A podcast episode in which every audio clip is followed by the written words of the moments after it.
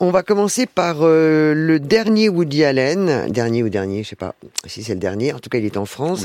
Il s'appelle Coup, il s'appelle Coup de chance avec Lou Delage, Melville Poupeau, Neil Schneider et Valérie Lemercier. Fanny et Jean ont tout du couple idéal, épanouis dans leur vie professionnelle. Ils habitent un magnifique appartement à Paris. Ils semblent amoureux comme au premier jour, mais lorsque Fanny croise par hasard Alain, ancien camarade de lycée, elle est aussi chavirée. Ils se revoient très vite et se rapprochent de plus en plus. Une première partie, malgré de bons acteurs plutôt fades, une deuxième, l'enquête, enfin un enjeu.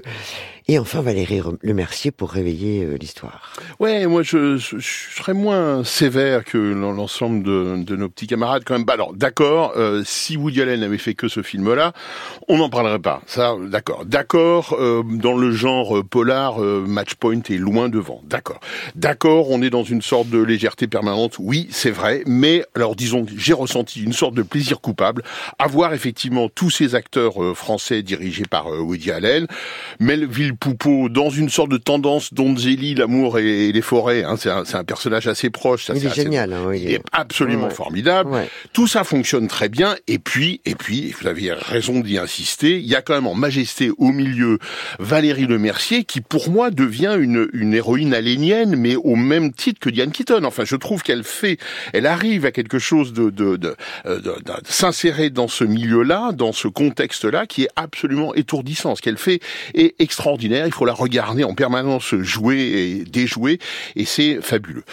Petite euh, petite chose en plus, il se trouve que en même temps, aux éditions Stock, Woody Allen publie un recueil de nouvelles qui s'appelle Zéro gravité. Je dois avouer que j'ai beaucoup plus ri en lisant le livre qu'en voyant le, le, film. Il faut vraiment euh, euh, lire du Woody Allen, c'est toujours absolument loufoque.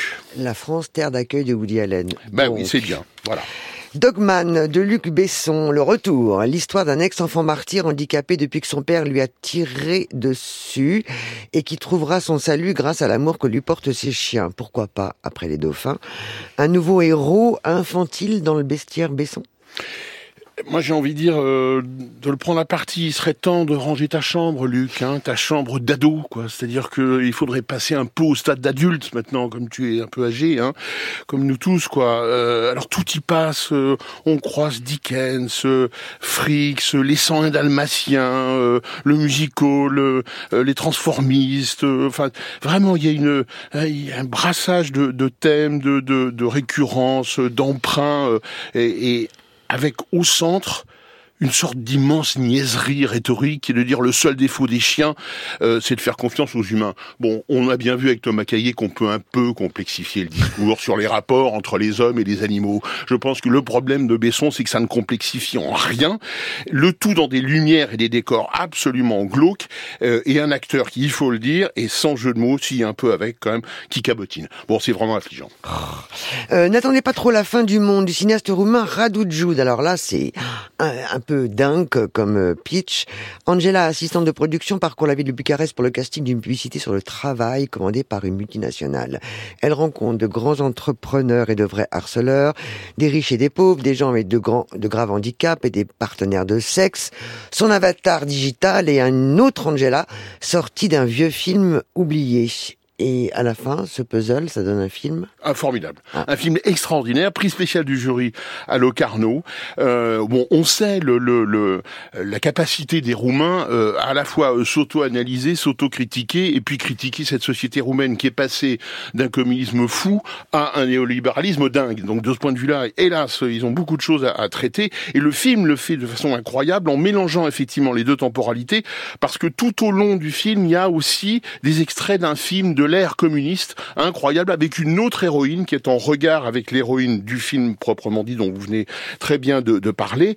C'est une, euh, c'est d'autant plus étonnant qu'il y a cet avatar du personnage féminin qui est une sorte de macho viriliste qui dit des horreurs euh, en permanence et le, le film vraiment se construit progressivement sur une incroyable euh, euh, acidité sociale, politique, économique euh, c'est de l'anti-Besson pour moi, et c'est vraiment l'un des films qu'il faut aller voir en ce moment, avec ce titre incroyable. N'attendez pas trop la fin du monde. C'est pas mal comme titre sur cahier, ça. Hein. ça, pourrait, ça pourrait être euh, un de vos films. Au Clémenceau de Xavier Gaillan, il s'appelle Gérard Choucry ou l'Alsacien, il se retrouve dans un bar tabac PMU de Saint-Raphaël par habitude ou pour tromper leur solitude. Certains vivent dans la rue, d'autres ont connu des hôpitaux psychiatriques. La plupart souffrent d'addiction. C'est pas trop dur de passer après Atlantic Bar et voilà, c'est ça qu'on peut dire, évidemment, la première chose, avec euh, le, paradoxe, c'est que le film a été réalisé avant Atlantic Bar, mais que les, la distribution fait qu'il sort après. Hein, le film de Fanny Molins, produit par euh, Chloé Servel, qu'on a ici adoré, et à juste titre. Alors c'est vrai que la comparaison est là, euh, c'est vrai qu'on est plus peut-être touché par Arles que par Saint-Raphaël, pour aller, pour aller vite.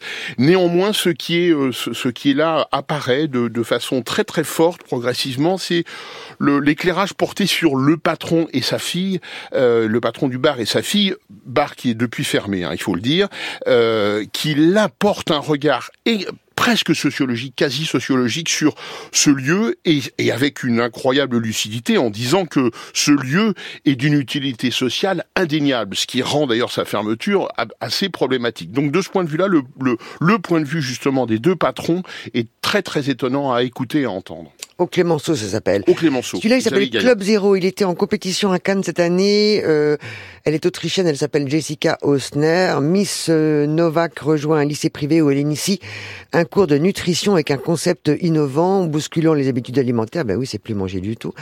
Sans qu'elle éveille les soupçons des professeurs et des parents, certains élèves tombent sous son emprise et intègrent le cercle très fermé du mystérieux Club Zéro. Le contrôle que cette prof exerce sur ses élèves, et de ce point de vue, c'est raccord, est le même que s'inflige la cinéaste sur sa mise en scène, des cadres parfaits, une image glaciale, dénuée de toute substance. Ça pourrait servir le propos, or c'est l'inverse. Oui, parce qu'en oscillant en permanence entre deux thématiques extrêmement lourdes, hein, l'anorexie volontaire, d'une part, l'anorexie volontaire, euh, ce qui n'est pas toujours le cas, dire, et la manipulation des esprits de l'autre, ben, elle ne traite rien de ces deux sujets-là, sinon par la caricature, le cliché, et surtout, surtout, des suspens que moi je juge absolument odieux sur l'arrêt de la nourriture. Donc ça veut dire quelque part sur le suicide. Euh, le film devient de plus en plus morbide, de plus en plus malaisant, de plus en plus malsain. Et au fond, s'il y a bien une manipulatrice euh, dans, dans, dans ce film, c'est pas son héroïne, c'est la réalisatrice à notre égard. Et de ce point de vue-là, eh ben nous en tant que spectateurs, on peut dire non, je n'ai pas envie d'être manipulé à ce point-là. Jeune cinéma de Yves-Marie Mahé. Alors, ça retrace l'histoire d'un festival qui s'est tenu dans le Var, à hier et à Toulon, de 65 à 83, programmant les premiers et les deuxièmes films inédits innovants. Ben oui, c'est, euh, j'avoue mon ignorance absolue. Je ne connaissais pas cette espèce d'anticane libertaire où les cinéastes sont quasiment malmenés en permanence par les spectateurs. Je trouve, on, on revoit ça, on voit ça. Euh, le jury est extrêmement critique à l'égard de tous les films qu'il a jugés. On se croirait dans les conversations de bistrot. Euh, on est évidemment dans un avant et un après 68. Bien évidemment, c'est là, c'est donné sur la table. Ce sont que les archives? Oui, absolument, bien sûr. Voilà. Et c'est ça qui est tout à fait euh, étonnant. C'est à la fois drôle et anecdotique, il faut le dire, mais c'est un moment du cinéma français, ça, le film s'appelle Jeune Cinéma, qu'il faut euh, là aussi regarder dans les yeux parce que c'est très réjouissant. Et puis bien sûr, on rappelle que le procès Goldman de Cédric Kahn euh, sort. Absolument. On l'avait reçu l'équipe euh, la semaine dernière, mais quel film et quel acteur que cet Arié Vortalter et également Arthur Harari et toute la distribution d'ailleurs. On termine avec un festival, Laurent? Oui, c'est en Moselle, à Fanek. C'est la 34e édition du Festival du film arabe qui aura lieu du 5 au 15 octobre et avec un, pays focus qui, euh, qui était décidé euh, bien avant les événements euh, récents, c'est le Maroc. Donc ça rend le, le, propos encore plus important d'aller effectivement au Festival de Famek voir tous ces films marocains et pas seulement. Il y a Goodbye Julia, Les filles d'Olfa qui, qui est rejoué, Désert, des films qu'on a beaucoup aimés.